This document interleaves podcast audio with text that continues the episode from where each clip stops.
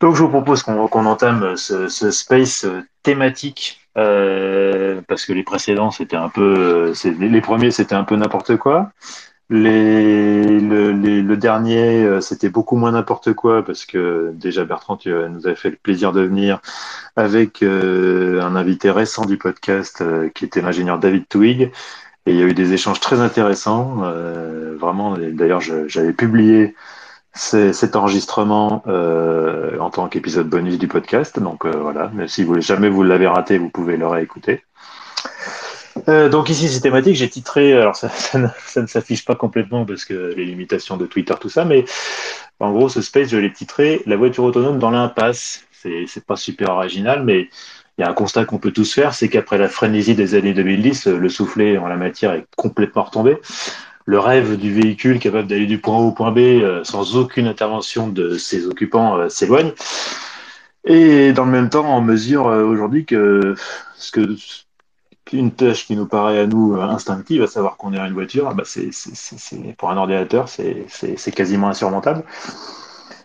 Donc voilà, l'industrie de la voiture autonome qui pensait ringardiser la voiture à papa, bah aujourd'hui elle est au point mort non sans avoir englouti au passage, alors suivant les estimations, et là-dessus Bertrand, tu pourras peut-être nous éclairer un peu plus, non sans, avoir englouti entre 75 et 160 milliards de dollars en 10 ans.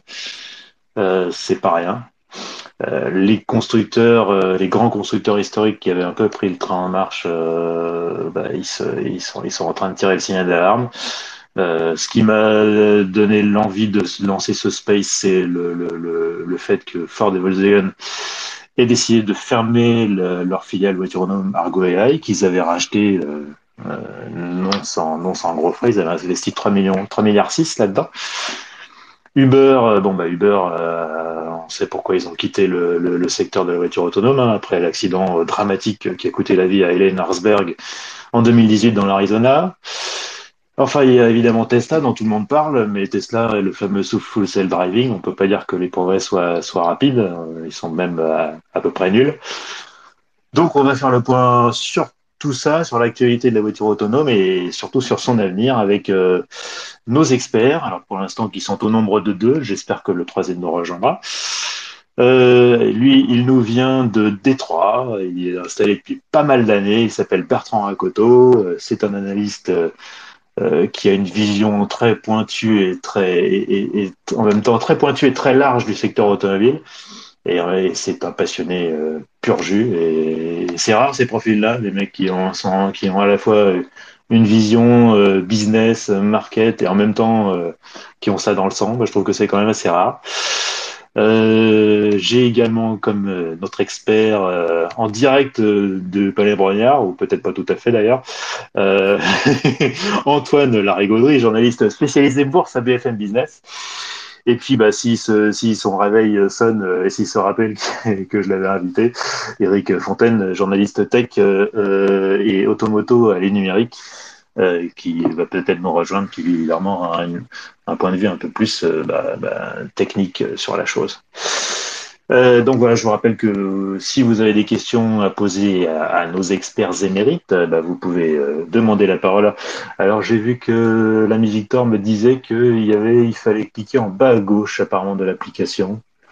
Euh, en bas à gauche, oui, c'est ça. Il y a un petit micro, une icône micro avec marqué demander. Ben voilà, vous, appuyez là-dessus et moi je verrai une petite main qui se lève et je sais que je saurai que vous avez une question à poser.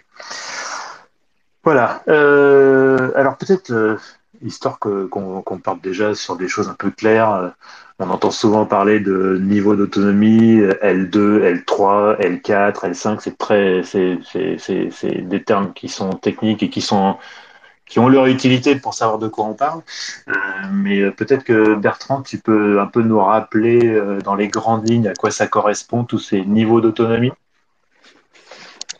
Oui, très bien. Alors, bonjour à tous et, merci Vincent. alors, globalement, il y a cinq niveaux qui ont été définis par la SAE, donc la Société des ingénieurs automobiles américaine, donc Society of Automotive Engineers. simplement, cette, ces mises à jour, enfin, c'est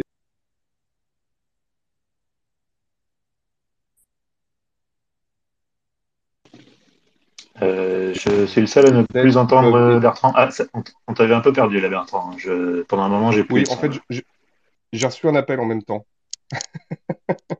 D'accord. Ok, ça marche. Voilà, on coupera au montage. Euh, non, alors globalement, pour revenir sur, sur les, les différents niveaux euh, définis par la SAE, donc euh, la, la Société des ingénieurs automobiles américaine ou internationale, en fait, comme ils, ils veulent s'appeler, ils s'appellent plutôt. Euh, donc il y a cinq niveaux. Le niveau 0 qui est le niveau d'autonomie de, 0, c'est-à-dire euh, en fait on parle de véhicules qui ont euh, simplement bah, un, détecteur d'angle mort ou alors la fonction de freinage d'urgence. Donc il n'y a, pas, de, contrôle du volant en fait. Le, véhicule, peut freiner ou, avoir un simple, régulateur de vitesse, mais ne peut pas se diriger avec, avec un niveau 0. Le niveau 1, ces niveaux où on peut avoir un, un, un je trouve plus que les mots anglais, contrôle adaptatif, euh, un régulateur de vitesse adaptatif, ou un système de euh, pour garder la ligne, donc rester dans sa, dans sa file. Ça, c'est le niveau 1. Le niveau 2, c'est le niveau le plus répandu aujourd'hui dans ce qu'on appelle les, euh, les ADAS, on va dire, de comment d'aide à la conduite très poussée, c'est-à-dire les systèmes type Tesla, autopilote, ou euh, ce qu'on trouve chez BMW, Volvo et, beaucoup d'autres constructeurs. Euh, c'est donc un niveau 2 qui est là où le véhicule peut rester dans sa file, il peut éventuellement doubler, euh, et il peut marquer un arrêt complet, repartir. Enfin, le véhicule a, a la capacité en fait de pouvoir conduire sous certaines conditions et sous le contrôle du conducteur. C'est-à-dire que le conducteur doit toujours rester vigilant et toujours rester maître du véhicule. Donc aujourd'hui, on voit des, des, des niveaux qui sont 2.x, c'est-à-dire en fait, euh, on est un peu plus évolué qu'un 2 pur, mais on n'est pas encore au niveau 3. Le niveau 3, c'est lorsque c'est ce qu'on appelle sans les mains, c'est-à-dire euh, on peut euh, le conducteur doit rester vigilant, donc le conducteur doit toujours rester maître et pouvoir revenir dans la, dans le, dans, dans la conduite, donc il doit comprendre l'environnement du véhicule. Mais niveau 3, c'est sans les mains. Aujourd'hui, il y a quelques niveaux 3 qui commencent à sortir. Visiblement, Honda en a un. Également, euh, GM avec euh, Super Cruise le, le propose sur certains tronçons d'autoroute aux États-Unis, qui sont des routes numérisées. Honda, c'est seulement au Japon. hein. Oui. Seulement au Japon sur la Honda Legend. Alors c'est très limité hein, parce que euh, il faut une législation aussi qui permette de le faire. Et aujourd'hui, on est, euh, j'y viendrai juste après, mais euh, on, on a, on a encore un certain nombre d'étapes à valider avant d'arriver à des niveaux 3 qui soient euh, validés par, euh, par les autorités des constructeurs eux-mêmes. Mais on voit quand même des choses qui se rapprochent des niveaux 3. Euh, la, seule différence, c'est que régulièrement, il faut quand même remettre les mains sur le volant pour, euh, pour bien montrer que le conducteur, le conducteur est encore vigilant, même si euh, c'est pas forcément lui, sous certaines conditions, qui peut euh, qui conduit et donc, sous certaines conditions, le véhicule peut prendre la, la, main. Le niveau 4, c'est la- l'autonomie totale sous condition, c'est-à-dire que c'est uniquement dans certaines conditions de circulation où le véhicule peut être euh, conduit ce qu'on appelle sans les yeux, donc eyes off en anglais, où en fait on peut, euh, en fait, on peut ne plus être engagé dans la conduite. Euh, donc sous certaines conditions, c'est-à-dire en général, c'est des conditions de visibilité, de climat, de, trafic et ainsi de suite. Donc niveau 4, pour l'instant, on en est loin. Et niveau 5, c'est le niveau 4, mais sans condition. C'est-à-dire que là, c'est conduite autonome en permanence et sans commande. Donc il n'y a plus de commande dans le véhicule. Le niveau 5, euh, je l'ai vu la première fois en 2001 euh, sur les pistes euh, de, de, de, de Villiers-Ville-Acoublay, j'ai vu les véhicules qui étaient des véhicules qui venaient d'école, où on voyait le véhicule pouvoir circuler sans, sans, sans, commande, sans joystick, sans rien. Ça fait longtemps en fait que la conduite autonome existe, mais la conduite autonome, elle demande des niveaux d'informatique, de capteurs et de circulation qui sont très particulières. Donc qu'on l'ait depuis 20 ou 30 ans, c'est possible, mais c'est dans des conditions de circulation quasi euh, expérimentales, ou alors des terrains de guerre, comme on le voit avec des véhicules militaires, qui ont des systèmes de conduite autonome de certains niveaux. En revanche, dans la circulation de tous les jours, euh, ça devient beaucoup plus compliqué parce que, euh, bah, en fait, il y a énormément d'imprévus et on a beau faire des, ordinateurs intelligents avec de l'intelligence artificielle et des systèmes qui euh, arrivent à inventer des situations, la seule chose capable, dont, un véhicule avec conduite autonome est capable de faire, c'est appliquer des recettes par, par rapport à des situations qu'il mesure. Donc, il identifie une situation et il applique la recette. Si la recette n'existe pas, il va essayer d'en mêler deux à la fois, c'est l'intelligence artificielle, mais il ne peut mêler que deux situations qu'il connaît déjà. Et si quelque chose est totalement euh, peu anticipé par les machines, ce qui est le cas souvent avec les conduites, automatisées, L'œil humain va regarder très loin, il va regarder certains véhicules, on va regarder un peu, euh, les motards le savent plus que les autres, on va regarder un petit peu les trajectoires des véhicules, les véhicules qui dévient un peu de leur fil, on se prépare à ce qu'ils changent de fil, un véhicule qui a une conduite un peu bizarre, euh, qui accélère, qui freine, on se dit bon, on va se méfier de lui, on va essayer de le doubler. Le robot, lui, il sait pas faire. Le robot, il va, il va accélérer, il va freiner, mais il va, va pas anticiper, il va pas regarder la, la, la, comment réagit la voiture. Et c'est pour ça qu'on est passé de conduite autonome à conduite automatisée. Et aujourd'hui, dans l'industrie, on, utilise de moins en moins le terme conduite autonome, on dit conduite automatisée, parce que la conduite autonome pure, aujourd'hui, elle existera éventuellement dans quelques années, avec des navettes autonomes type Navia et autres, euh, qui vont être limitées à des euh, zones géographiques données dans lesquelles il y a peu de chances d'avoir des choses que le véhicule ne peut pas anticiper et dans lesquelles il peut circuler uniquement à basse vitesse. Donc, on, y arrive quand même un petit peu vers le niveau 5, mais ce sont des, conditions de circulation qui sont très particulières, parce qu'aujourd'hui, le niveau 2 et 3 qu'on a, ils ne sont pas forcément capables d'être meilleurs qu'un humain. Donc pourquoi est-ce qu'on paierait plus cher pour quelque chose qui n'est pas capable d'être meilleur que vous? Et, euh, et c'est ça la vraie question, c'est ça aujourd'hui qui met beaucoup de choses au point mort, c'est qu'on arrive à des niveaux d'automatisation de la conduite qui sont relativement intéressants. On a fait beaucoup d'avancées ces 15 dernières années parce qu'il y a eu entre 75 euh, et 160 milliards. Je pense que la vérité se trouve certainement au milieu. Mais euh, on n'a pas réussi à, à, obtenir quelque chose qui soit meilleur que l'humain dans toutes les conditions. Et du coup, euh, on dit souvent, ah, bah, le véhicule autonome, la conduite autopilote ou autre, a permis d'éviter des accidents. Oui, mais c'est parce que le véhicule a été mis aussi dans des conditions au départ qui n'étaient pas des conditions dans lesquelles un humain serait retrouvé. Donc, il y a des choses où les aides vont nous aider parce qu'elles sont là pour ça un freinage d'urgence, euh, ça peut euh, ça peut éviter un accident. Euh, garder la, ligne, ça peut aussi éviter un accident pendant une seconde de distraction. Mais ces systèmes-là, en fait, sont plutôt des aides aujourd'hui. Donc, c'est pour ça qu'on est entre les niveaux 0 et les niveaux 2. Le niveau 3, on va y venir petit à petit. Le niveau 4, c'est encore très lointain. Le niveau 5, c'est dans des conditions de circulation extrêmement particulières. Donc voilà, j'essaye pas de, de, prendre un raccourci, j'étais très long comme d'habitude. Euh, je ne sais pas de prendre un raccourci pour, faire une conclusion, mais simplement pour fixer un peu le décor et voir un petit peu où on en est aujourd'hui. Je pense que c'est un peu l'idée de, démarrage ici. Voilà. Oui, très bien, merci Bertrand. Euh, il y a, de ce que je comprends un peu dans ton descriptif, c'est qu'il y a, un niveau qu'on dit toujours, dont on dit toujours qu'il est, est très ambigu, c'est le niveau 3, parce que en niveau 3, euh, alors on dit c'est de l'autonomie euh, conditionnelle, c'est-à-dire qu'il faut qu'il y ait certaines conditions qui soient réunies. Enfin, par exemple, au système de Mercedes, c'est uniquement sur les autoroutes cartographiées jusqu'à 60 km/h, en gros dans les conditions de, de circulation en accordéon. Euh, et, et, à ce moment-là seulement, on peut, en théorie, euh, quitter les yeux de la route. Euh, on a pu à superviser le système. Mais déjà, c'est, enfin, dans la conception même, l'autonomie conditionnelle, c'est quand même un peu délicat à expliquer au client, à l'utilisateur. Et, euh, euh, est-ce que c'est pas aussi, euh, est-ce que c'est, est-ce que c'est pas, enfin, est-ce que, est-ce que c'est pas au final plus dangereux que de tout bêtement d'avoir un bête régulateur de vitesse adaptatif? Alors, il y a un certain danger dans le sens où, quand on est désengagé de la route dans un véhicule qui circule, il faut un peu plus de 40 secondes pour euh, maîtriser son environnement de nouveau. Et en 40 secondes, si on est à 130 sur une autoroute, on parcourt beaucoup de distance. Donc, ouais, il se passe beaucoup de choses en 40 secondes. Éviter un accident en 40 secondes, c'est très, long. Donc, euh, l'autonomie conditionnelle, c'est toujours très compliqué parce que, premièrement, donc, euh, si le conducteur est complètement désengagé, on a un problème. Niveau 3, les, euh, le conducteur doit toujours être engagé au niveau du, euh, du regard. Donc c'est pour ça qu'on a des caméras et du monitoring des conducteurs dans le niveau 3. Euh, c'est pour être sûr que le conducteur n'est pas distrait. Euh, et, donc, euh, on, est, sur une autonomie conditionnelle, mais c'est très conditionnel. Simplement, en fait, on n'a pas besoin d'avoir les mains sur le volant, mais il faut rester engagé en tant que conducteur. Ce qui est très dur parce que finalement, on est, passif dans une situation où il faut être, il faut être en fait cérébralement actif par rapport à la circulation et donc, rapidement, en fait, on va perdre de l'attention, on va se laisser distraire. Et c'est un, vrai problème qui engage, du coup, la responsabilité du constructeur pour savoir est-ce que c'est le constructeur, est-ce que c'est le, conducteur qui sont responsables et, euh, à quel moment. Donc, c'est euh, une, une, grosse problématique et il faut un encadrement légal par rapport à ça. Il faut aussi une certification, c'est-à-dire il faut euh, savoir quel système, dans quelles conditions, avec quel logiciel et ainsi de suite.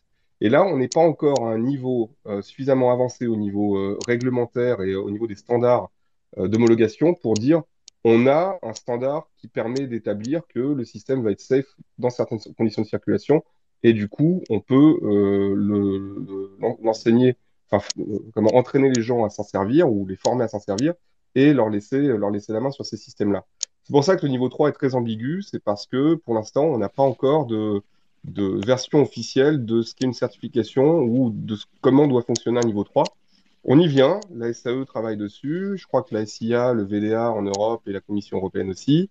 Euh, il me semble que l'Allemagne a déjà des textes qui sont prêts, mais c'est euh, faut, faut qu'il y ait un alignement européen après, par rapport à ça et un alignement des technologies. Donc on n'y est pas encore, euh, on y vient petit à petit.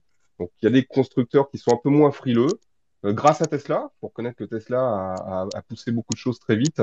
Euh, et du coup, euh, on Tesla a ouvert un peu la voie et, a joué son rôle d'agitateur pour montrer aux autres constructeurs qu'on peut y aller jusqu'à un certain point. Après, il ne faut pas dépasser certains points, justement, pour, bah, pour garder le niveau de responsabilité que celui d'un constructeur. Tu parlais de, de, de, de, la pédagogie à avoir vis-à-vis de l'utilisateur.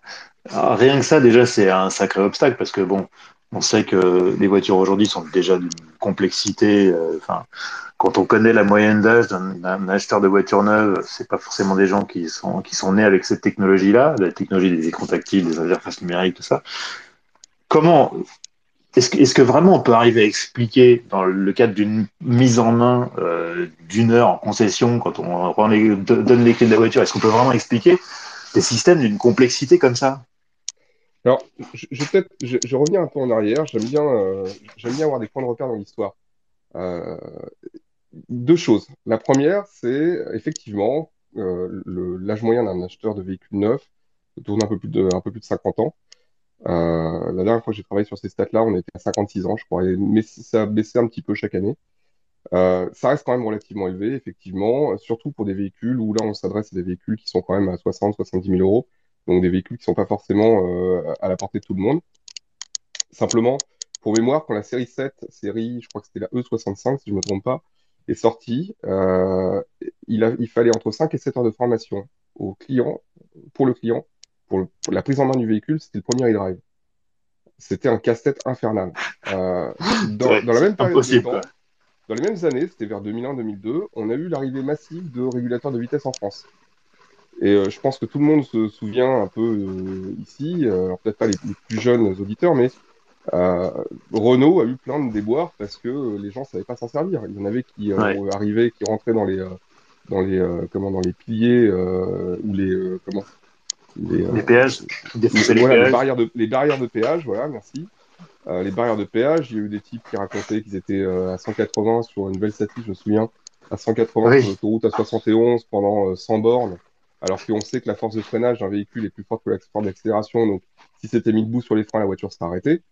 Euh, donc euh, les gens n'ont pas su se servir du régulateur de vitesse, et il y avait quatre fournisseurs, donc Renault, pouvez difficilement dire, bah non, effectivement, on a, eu un problème. Non, il y avait quatre fournisseurs de, différents, euh, euh, pour les différents systèmes.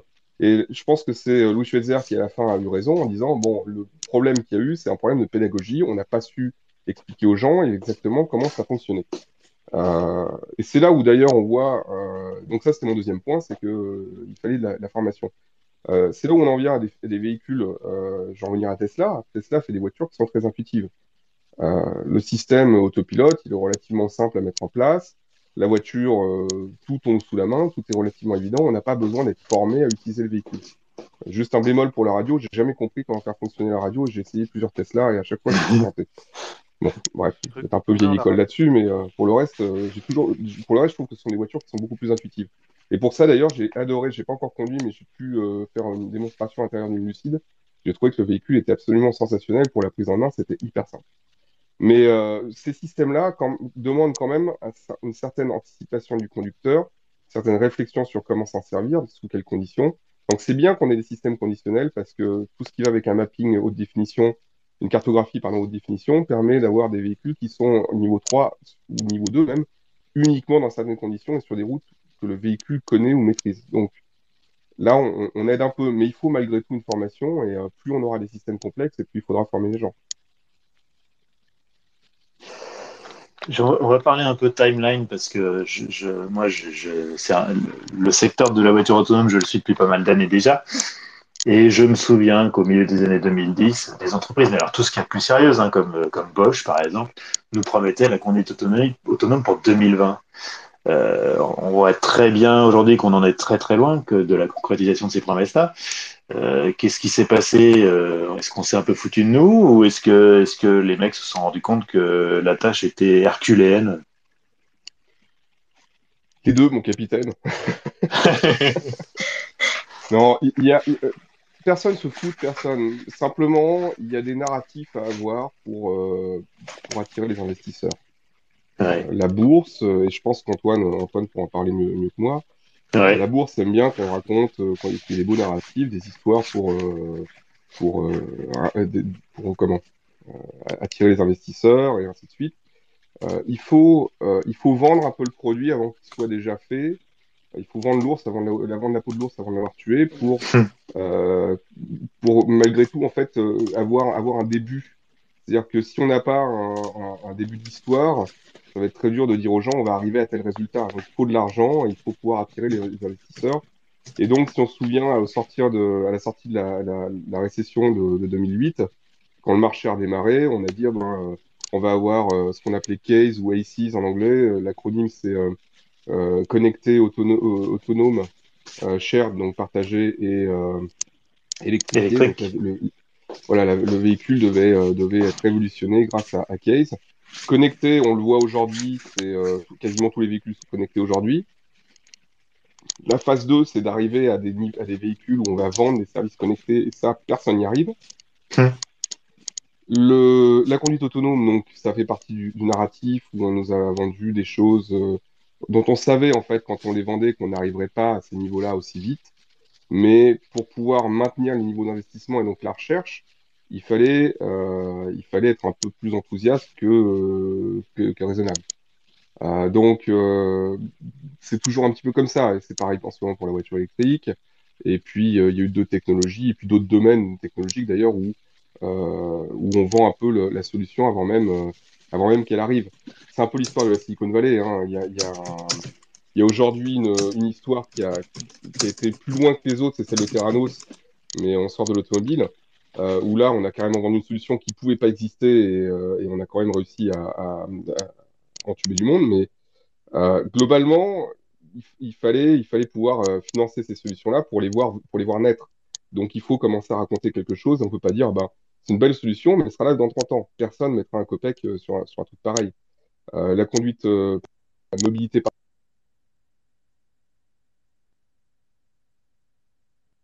Ah, Je crois que Bertrand a encore un, un dans la... appel. Oui, voilà. Euh, dans le, dans le, comment, je- je- oui, dans la conduite, dans, le- dans les mobilités, les nouvelles mobilités, on nous vendait Uber, euh, Lyft aux États-Unis, et puis euh, d'autres solutions, euh, tout ce qui était les scooters, enfin les trottinettes, pardon, et le reste comme étant bah, la révolution de demain, on va abandonner les voitures. Non, ça s'est substitué surtout au transport en commun. Uber et Lyft, ça reste ex- excessivement cher, c'est plus cher qu'un taxi, donc ça s'adresse à une, une population avec un certain niveau de revenu. Euh, globalement, on n'a rien fait réellement qui a permis de- d'enlever les voitures dans les rues ou de réduire le flux de circulation. On a même plutôt augmenté un peu le trafic parce que les gens sont partis des transports en commun pour aller vers des solutions un peu plus euh, individuelles. Et du coup, on a eu, euh, on a eu un flot de circulation qui est sorti de, qui, est né en fait euh, de gens qui, qui se détournaient des transports en commun. Il y a des vraies solutions qui sont derrière tout ça. Hein. C'est pas, je dis pas que tout est à mettre à la poubelle. Au contraire, il y a eu énormément d'avancées grâce à ça. Euh, dans la, connectivité des véhicules, dans les ADAS et euh, la conduite automatique, automatisée, euh, dans les solutions de mobilité partagée, ça a permis quand même de faire beaucoup de choses. La qualité des taxis s'est énormément améliorée parce que Uber a créé un logiciel et les taxis ont, créé le leur et aujourd'hui sont rend plus efficaces. Et puis le dernier truc, c'est le, le- le véhicule électrique, où là on a fait des progrès, mais on bute encore et toujours sur les mêmes problématiques de quantité de matériaux par rapport aux technologies de, de batterie euh, qu'on possède. Et aujourd'hui, on, est tous les ans, on repousse de 10 ans, euh, enfin tous les ans on repousse d'un an euh, les batteries solides, et on dit ah ben, c'est dans 10 ans. Donc il a fallu en fait inventer tout un narratif autour de ça pour qu'il y ait des investissements, pour que ces investissements puissent, puissent faire avancer la, la technologie. Mais tout le monde dans l'industrie était extrêmement conscient des réalités et du fait qu'il faut faire une séparation entre le narratif et la réalité des choses. Et, euh, ça, c'est plus difficile à, expliquer au grand public euh, parce que euh, on le voit aujourd'hui, il y, a, des gens qui sont ultra engagés vers le véhicule électrique ou, les nouvelles mobilités et, qui, refusent de voir la réalité de certains problèmes et donc du coup des échéanciers, la réalité des échéanciers pour, pour adopter certaines technologies. Ça se fera, mais ça ne se fera pas au rythme et dans les conditions actuelles. Bah, en gros, tu es en train de nous expliquer que c'était des pieds mensonges. Quoi. C'était une réalité un peu embellie pour pouvoir, euh, pour pouvoir obtenir ce dont on avait besoin pour avancer. Et aujourd'hui, on a, on, a de, on a des voitures plus sûres grâce au projet, au progrès qu'on a fait pendant 10 ans. Donc, il euh, y, a, y, a, y a ça, la fin justifie les moyens, je dirais, quelque part. Mais Antoine va peut-être bon, alors, euh... un peu différemment et, et d'un autre bah, bah justement, j'allais lui, j'allais lui en parler parce que du coup, euh, enfin, je, je, je, je ne, suis, je ne suis pas à la bourse de très très près, mais les indices, notamment les valeurs technologiques, ont, ont, plongé depuis en gros le début de l'année. Euh, Tesla n'est pas la dernière d'ailleurs, avec moins 45%, je crois, depuis le début de l'année. Euh, on a encore cette histoire de donc de, de, d'Argo AI qui, qui s'arrête purement et simplement. Euh, les investisseurs, ils en ont marre qu'on leur fasse prendre des vessies pour des lanternes? Alors c'est pas ça. Euh, je pense que de toute manière, la, voiture autonome, comme tous les projets de croissance qui sont alimentés par, euh, les, grands constructeurs, butent sur le même contexte euh, aujourd'hui, qui est que il y a eu une inflation délirante un petit peu partout dans le monde. on a eu on a eu le Covid, la restart économique a provoqué une très forte croissance une très forte hausse des prix, tout ça qui a été évidemment, euh, évidemment aggravé par la guerre en Ukraine, les problèmes de logistique, euh, les problèmes de, fourniture en semi-conducteurs, etc. Euh, donc tout ça a semé un bordel insensé dans l'ensemble de l'industrie et parallèlement, comme toute entreprise de croissance, on est face à un mur qui s'appelle les taux qui montent. Autant quand tu es que ce soit Google, que ce soit une startup qui est alimentée par euh, des capitaux privés, etc., tu peux te permettre de te financer facilement quand les taux sont à zéro et alimenter un business model qui rapporte rien et qui ne fait que consommer de la trésorerie. Et c'est typiquement le cas euh, des projets de véhicules autonomes, de, euh, je sais pas, de taxis volants, de tous ces trucs dont on a entendu parler depuis 4 ans, qui sont en train de, crever la gueule ouverte là en ce moment. ça dépend entier du business qui sont en train de dépérir parce que voilà, les financements deviennent beaucoup plus difficiles à trouver et parce que euh, quand on commence à rogner sur ce qui n'est pas indispensable, on se met à revenir à l'essentiel et à se dire bah, est-ce que les clients ont vraiment envie d'une voiture autonome? Moi, je sais que j'ai euh, testé là récemment euh, la Mercedes EQE que je trouve absolument géniale, qui a des très grandes capacités d'autonomie, bon, forcément un petit peu limitées Bon, j'ai trouvé ça génial deux secondes, mais enfin m'en servir tout le temps, tu vois, je... bon, ça me tombe un peu des mains. Alors je suis, je suis évidemment pas un, conducteur lambda, j'ai un certain âge. Les gens euh, qui, qui, ont grandi et qui sont fascinés par le modèle Tesla et qui veulent une Tesla, c'est complètement différent parce qu'ils baignent totalement là-dedans. Mais voilà, c'est Tesla, c'est pas l'automobile, c'est quelque chose de particulier. Enfin, selon moi, hein, je t'en ai déjà parlé, mais euh, voilà, on est face à des modèles et des dynamiques de croissance très fortes qui ont été alimentés par des milliards et des milliards et des, centaines de milliards de dollars d'investissement, qui là se retrouvent face à un mur. Et du coup, euh, bah, le, le, coût du narratif dont parlait Bertrand était intéressant aussi, euh, dans le sens où, euh, bah, par exemple, le premier à avoir tiré d'énormes cartouches, c'était Volkswagen il y a, il y a 3-4 ans, qui avait annoncé là d'un coup une enveloppe de 40-50 milliards d'euros pour développer, alors certes la voiture autonome, mais aussi l'électrique, et puis les, les, solutions de, de, nouvelles mobilités, mais enfin la voiture autonome, euh, il y avait une grande part. Euh, maintenant, qu'est-ce que ça a donné? Globalement, pas grand-chose. Et même s'il y a du progrès technique à la clé et, et qu'on voit qu'il peut y avoir un intérêt, alors notamment peut-être pour les mobilités urbaines, pour les transports en commun, comme comme, comme, les, comme les autres solutions nouvelles de propulsion, que ce soit l'hydrogène ou que ce soit l'électrique, on se dit que sur des flottes de véhicules avec une sorte d'environnement qui permet de cerner un petit peu le modèle économique qu'on peut bâtir autour, ce sera peut-être plus facile. Donc, si tu veux, on commence à élaguer, élaguer, élaguer, et la voiture autonome, elle, perd de son intérêt par la nature des événements, mais aussi par un contexte de financement et un contexte monétaire qui devient vachement plus compliqué. Est-ce qu'on peut dire qu'il y a une bulle qui éclate? Oui, oui, complètement. C'est, euh, je pense qu'il y a une prime spéculative là-dessus qui est en train d'être mise de côté. Euh, ça, reviendra peut-être plus tard. Il y a des tas de, et Bertrand euh, peut en témoigner, il y a des tas d'idées géniales qui ont été mises au point par des constructeurs. On s'est dit, oh là là, va y avoir ça sur toutes les voitures plus tard, puis finalement, ça fait shit. Mais c'est revenu une dizaine d'années après, parce que là, le besoin s'en est fait sentir, parce que la société a évolué aussi, parce que les, les choses ont changé. Je pense que profondément, et, c'est très intéressant ce que tu disais sur la moyenne d'âge des, gens qui, achètent des voitures neuves, ça explique tout. Ça explique qu'on veuille des SUV parce qu'on a tous mal au dos quand on a passé un certain âge et qu'on veut plus se déplier en deux pour sortir d'une berline. Euh, euh, ça, explique aussi qu'on ait des problèmes d'appréhension de certaines automations et certains, euh, certains systèmes un petit peu complexes. ça explique que des gens plus jeunes qui kiffent Tesla eux, ils sont complètement dedans et que des gens comme moi, pardon-moi, à 46 ans, bah, je, suis un petit peu largué et puis je vois pas l'intérêt parce que j'aime bien conduire ma bagnole, avoir le, avoir le volant en main et, et, et, être, et faire vraiment corps, tu vois. Donc, ça, ça, peut revenir, mais pour l'instant, c'est vrai qu'il y a une grosse prime spéculative qui est en train de, qui est en train de partir à la poubelle. ça va sans doute ça va sans doute limiter le développement de certains programmes qui auraient pu être intéressants, notamment du côté de l'intelligence artificielle. Maintenant, voilà, ça peut revenir par la force des choses. Je pense qu'il y, a aussi, euh, Bertrand commençait à en parler, mais voilà, la voiture autonome, c'est quelque chose qui s'intègre euh, au sein de quelque chose qui est beaucoup plus large. Alors, on, te vend ça aussi, c'est un narratif, on t'appelle ça la Smart City. C'est une, c'est une ville qui est entièrement alimentée par des énergies propres, qui est entièrement connectée partout avec de la 5G. Euh, et là, ta voiture autonome, elle va s'intégrer. Mais vraiment, la Smart City, on en est très très long encore. On n'est même pas capable de faire des points de recharge pour les voitures électriques euh, sur une cadence qui correspond à, la hausse de la demande, qui commence, bon, euh, qui commence doucement à évoluer. Mais voilà, il y a un problème de timing.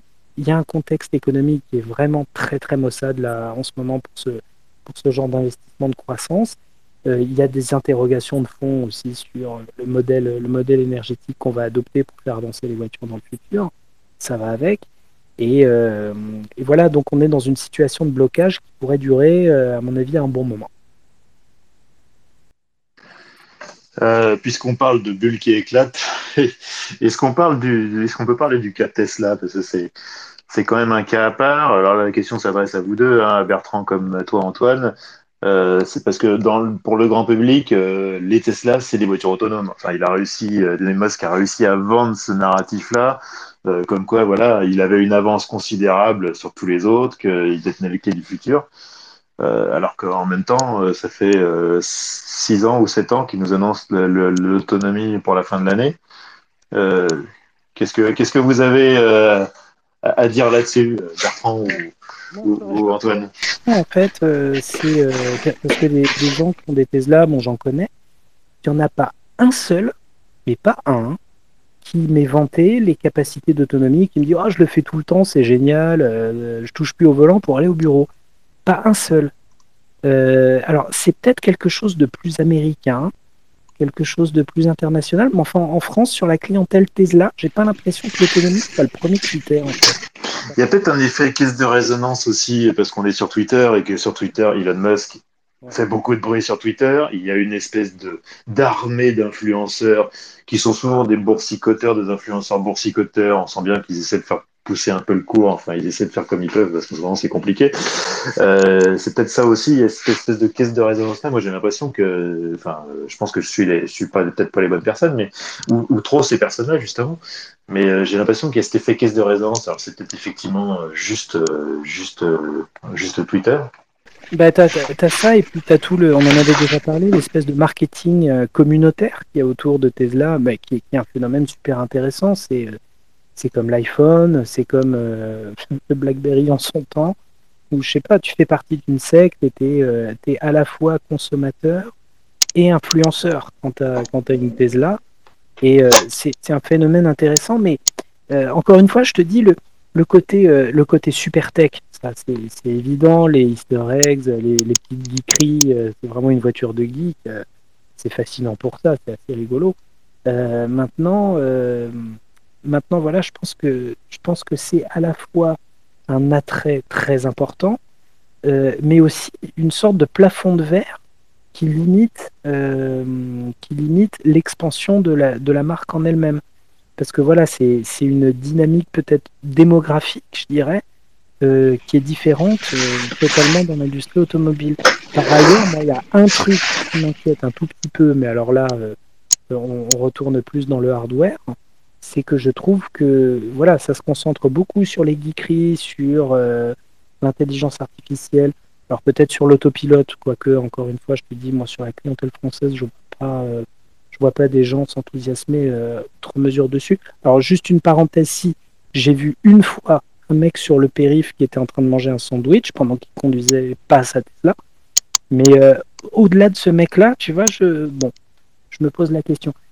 L'autre truc qui est plus hardware, là, c'est que j'ai l'impression que du point de vue du bagnolard que je suis, la gamme Tesla est tranquillement en train de prendre de l'âge. Et euh, je me demande si, euh, pour euh, rebooster un peu tout ça, Tesla aurait pas besoin d'un engin de croissance. Parce que, à mon avis, c'est pas le Cybertruck qui va faire le job. Le truc, on sait même pas s'il est prêt. Apparemment, il rentre en production l'année prochaine, mais rien n'est moins sûr. il y avait certaines rumeurs, en revanche, plus intéressantes qui parlaient d'une histoire de petite citadine là est-ce que ce serait pas justement le, petit truc qui manque, l'ingrédient qu'on a un peu oublié en se disant bah ouais, faut quand même vendre de la bagnole et de la bagnole qui est jolie, de la bagnole qui est utile et de la bagnole qui est nouvelle.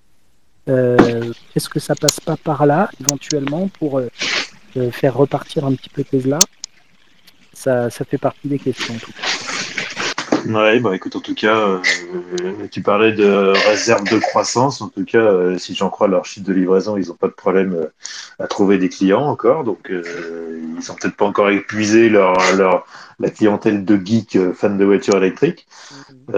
mais bon, pour, la, pour la, un nouveau modèle Tesla plus compact, effectivement, j'ai vu des rumeurs qui ressortaient récemment. on verra bien comme entre, entre le moment où il y a une rumeur qui arrive et le moment où la voiture arrive vraiment, il peut se passer 10 ans avec eux. Bertrand, euh, quelque chose à ajouter? Oui, en fait, il y a deux sujets très intéressants dans ce que vient de, dire Antoine. Le premier, c'est les systèmes de conduite autonome ou automatisés ou les ADAS. Euh, aux États-Unis, effectivement, il y a une vraie différence. Euh, alors, bon, j'habite aux États-Unis depuis maintenant bientôt 7 ans. c'est assez. culturellement, je suis très vite acclimaté et, et je suis assez déconnecté de l'Europe. Donc, je ne sais pas comment sont perçus ces systèmes-là en Europe. Mais je sais qu'aux États-Unis, c'est très utilisé. C'est-à-dire que si les gens l'ont, ils vont l'utiliser. Euh, très fréquemment, je vois des gens qui euh, regardent des films sur leur téléphone ou Netflix ou autre chose euh, sur l'autoroute au volant de leur Tesla. J'ai un ami qui a, éclaté sa batterie sur un parce qu'il ne regardait pas la route parce que sa voiture était en autopilote. Et puis, ben, il y avait une pierre qui a fendu la batterie en deux. et on voit sur la vidéo, il m'a montré la vidéo, on voit la voiture devant lui qui fait un écart. Bon, lui, il regardait pas. Et, voilà, il a eu pour 17 000, dollars de batterie. Ah, donc, euh, voilà. Mais euh, globalement, euh, globalement, ici, les gens, les gens quand ils cochent l'action, l'option Super Cruise ou, ou Ford 360 ou, ou autopilote, c'est parce qu'ils veulent s'en servir et c'est parce qu'ils vont s'en servir. Donc, il y, a une réalité. D'abord, aussi parce que ici, on a une consommation, une conduite qui est différente. Euh, il y a beaucoup d'autoroutes, on fait des distances souvent assez grandes. Euh, la moyenne de kilométrage est double par rapport à l'Europe. Hein. Aux États-Unis, on est à plus de, plus de 20 000 km par an en moyenne. Euh, donc, on n'est pas du tout dans les mêmes configurations de route. On est beaucoup sur des autoroutes, donc il y a pas, ce ne sont pas des fils à double sens. Alors, je ne vais pas dire qu'il y a que les sorties à droite, comme, comme principalement en Europe, parce qu'on a beaucoup d'autoroutes ici avec des échangeurs on est sorti sur la gauche également.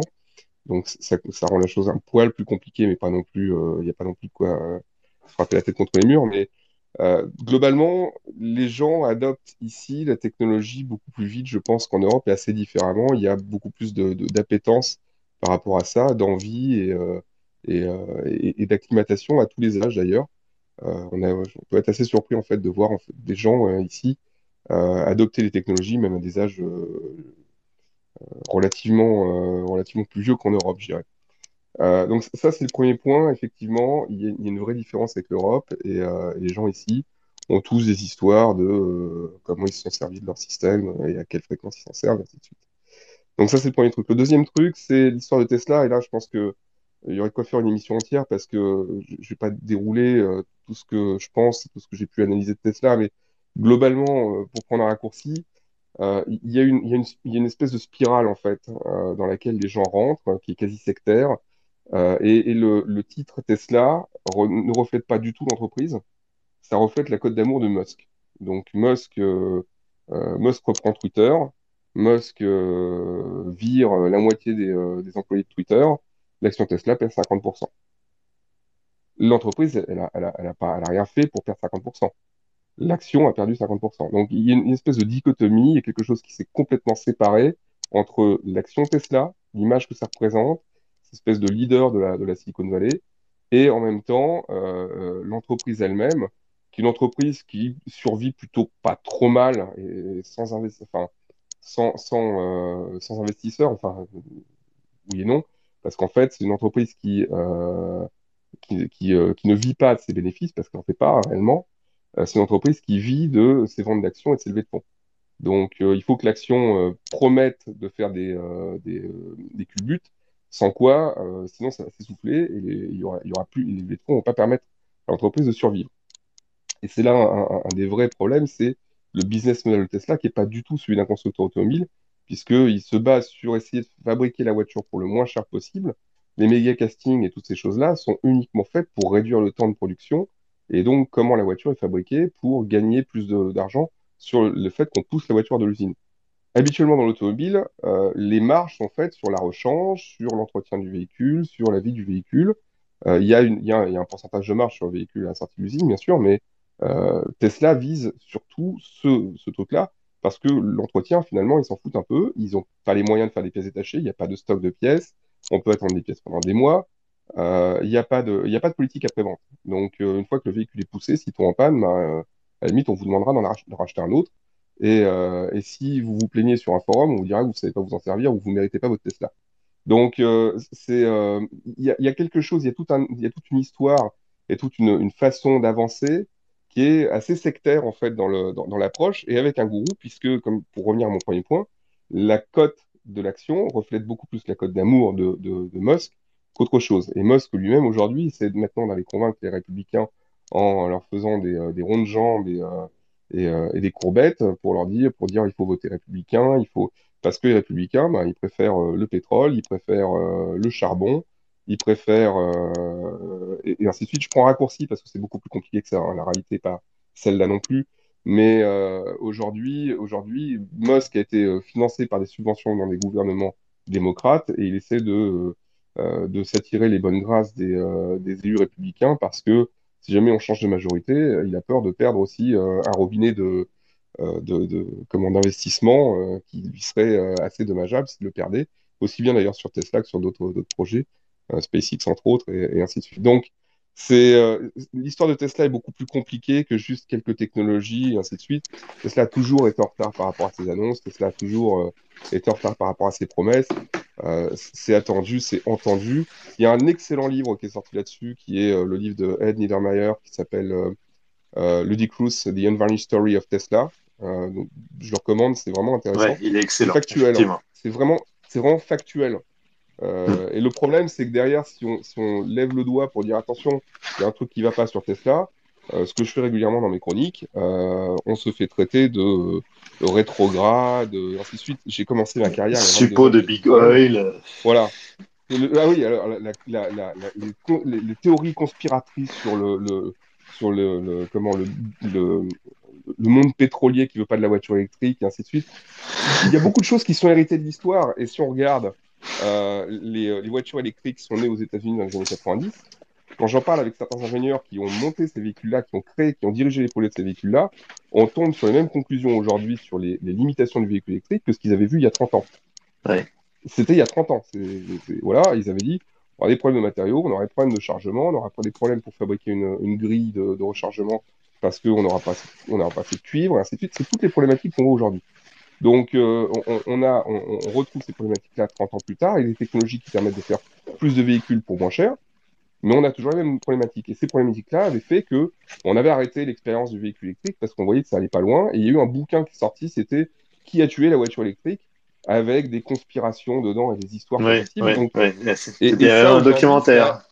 Voilà, ça alimente euh, le, le, le, fantasme des, euh, des, entreprises pétrolières, sachant que euh, un des plus gros fabricants de batteries en France, c'est ACC, et avec ACC, ça appartient à Total.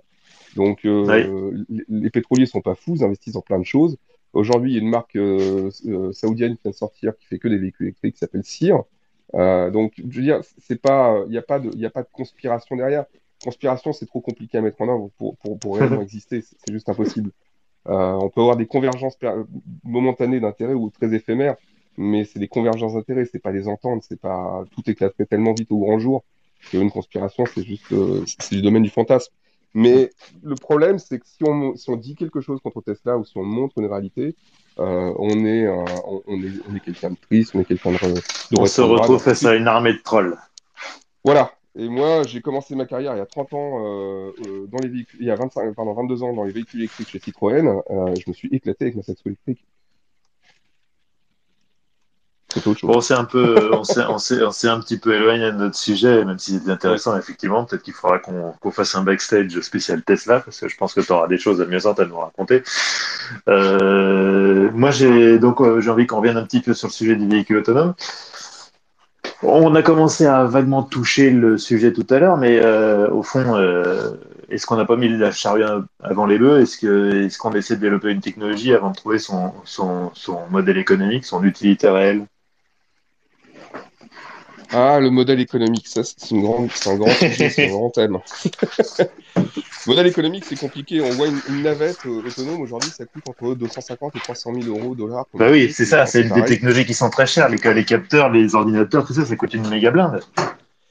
Ça coûte très cher. Maintenant, il faut commencer quelque part et le prix, euh, le prix, euh, le prix s'améliore avec la productivité, avec les volumes, avec le, le, les nouveaux raffinements qu'on peut apporter aux technologies. Donc, il faut commencer quelque part.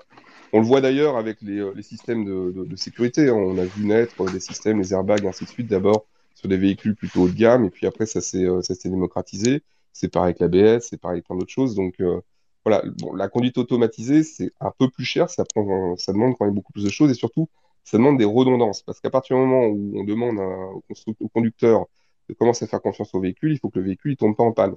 Et là, on n'est plus dans la qualité automobile, on est dans la qualité aéronautique. Et euh, bon, j'aime bien faire des, petits bons dans l'histoire, mais la qualité aéronautique, on l'avait vu arriver sur la Citroën XM avec des connecteurs euh, de folie qui devaient être étanches euh, et, durer la vie du véhicule, et ainsi de suite, au moment de la conception.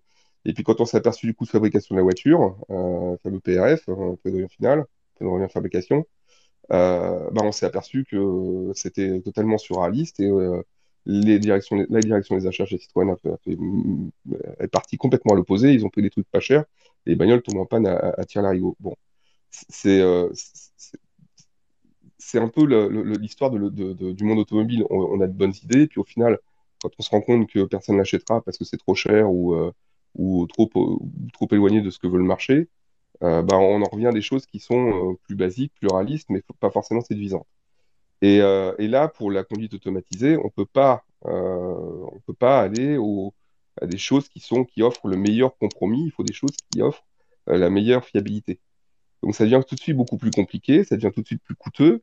Le lidar, par exemple, qui est une technologie qu'on a beaucoup développée pour la conduite automatisée, ça fonctionne bien, ça fonctionne dans certaines conditions, ça fonctionne, mais ça, fonctionne avec un coût. Et c'est un système de redondance. Donc c'est un système pour vérifier que les autres capteurs ont raison pour éviter les faux positifs ou les faux négatifs, comme euh, bah, ce qui a amené d'ailleurs à l'accident, euh, tu as parlé en, en introduction, euh, d'Uber, qui malheureusement a, tué quelqu'un qui traversait la rue, et ça a été pris pour un faux positif, et le véhicule a continué sa route. Donc, on peut pas se permettre ça, parce que à ce moment-là, ça voudrait dire que si on se permet un tel, une telle approche, on se permet d'avoir des systèmes qui sont moins fiables que l'humain, donc à ce moment-là, pourquoi on paierait même 10 euros hein, de plus un système dont on n'est pas sûr Donc aujourd'hui, on a des, systèmes autopilote, je crois que c'est maintenant 12 000 dollars, et on ne peut pas avoir si on ne le paye pas. Donc en ce moment, en plus, euh, on a un peu le couteau sous la gorge par rapport à ça, et euh, en tant qu'acheteur. Et donc euh, aujourd'hui, qui va vraiment vouloir payer ça si, si le système, si on raconte pas que le système est meilleur et, et ainsi de suite. Donc c'est un peu compliqué. Donc effectivement, il faut vendre un peu une histoire, il faut un peu survendre le truc. Et, euh, et puis, alors aux États-Unis, les gens sont assez, euh, euh, intéressés par la technologie, ils l'utilisent. Donc, c'est pas forcément faire passer des vacilles pour des lanternes, c'est pas forcément embellir la, réalité. Mais bon, il faut arriver à quand même un système qui offre, un compromis sécurité, utilisation, coût, qui soit, cohérent. Après, il est clair que ce qu'on nous a raconté pendant des années sur le niveau 4, euh, niveau 3 en 2019 et niveau 4 en 2021, il était très clair que, euh, enfin moi je connais personne dans l'industrie qui, euh, qui disait oui bien sûr c'est en train d'arriver. Je voyais passer, je, tra- je travaille, euh, je travaille beaucoup avec des constructeurs ou des équipementiers qui travaillent sur des, des systèmes ou des composants euh, 5 ans voire plus avant leur sortie. Bon, on voit très bien la réalité de ce qui se fera dans 5 ans, de ce qui se fera dans 10 ans, avec un peu moins de visibilité parce que 10 ans c'est loin. Mais dans l'automobile, une décision se prend à 25 ans. C'est-à-dire que entre le moment où on commence à avoir une idée et le moment où cette idée elle sera répandue sur le marché, il y a environ 25 ans. C'est-à-dire qu'on a 5 ans de développement d'une plateforme.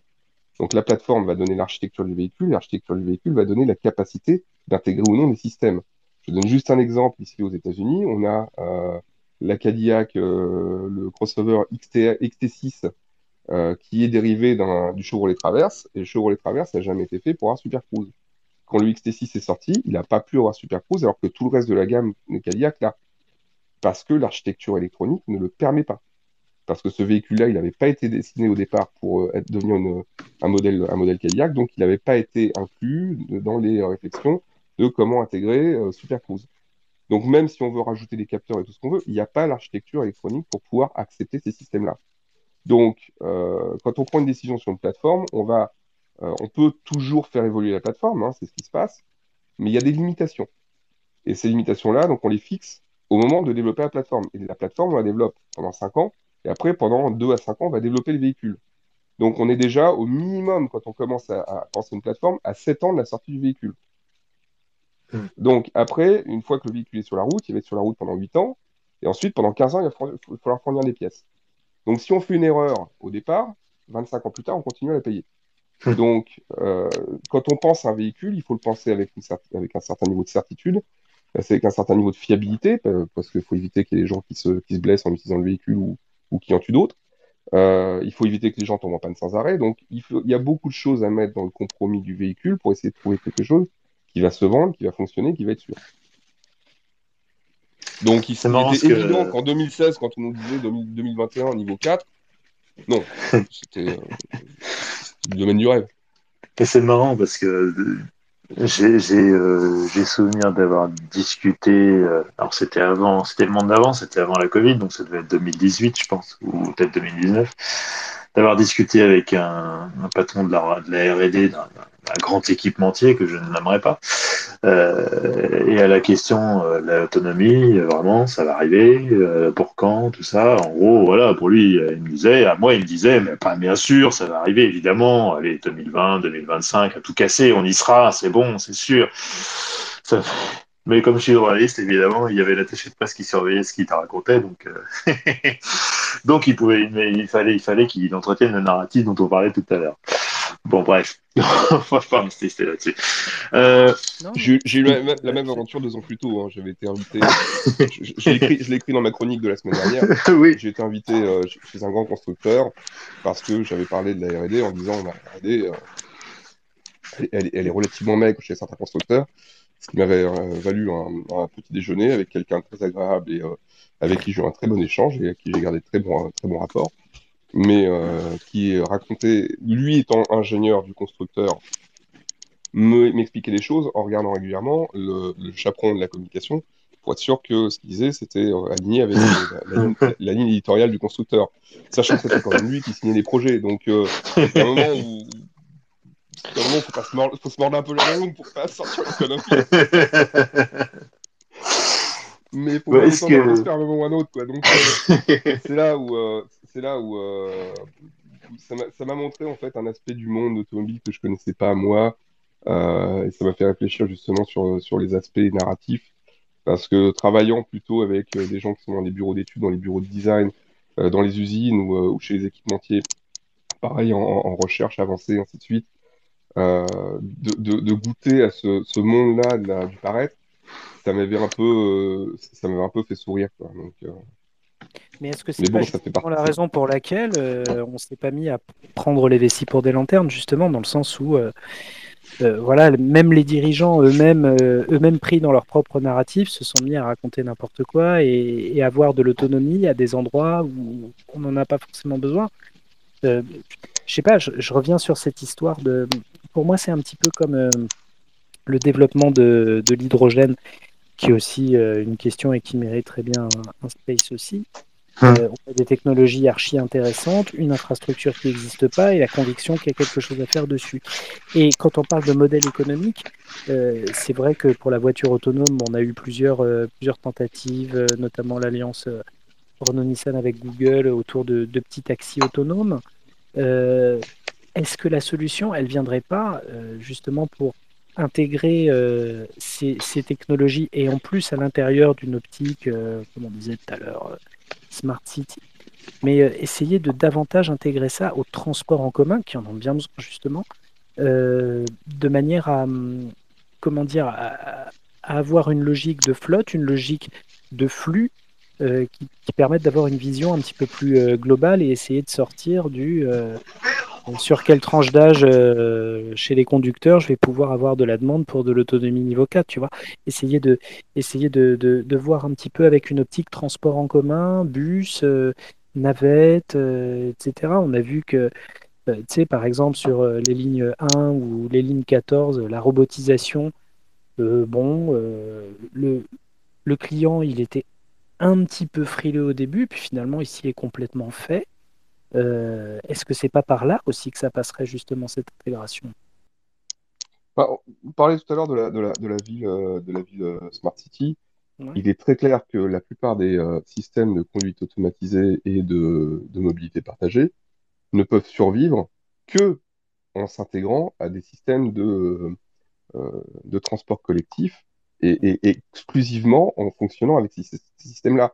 Premièrement, parce que le coût de la technologie, il n'y a que des grandes métropoles qui vont pouvoir l'amortir.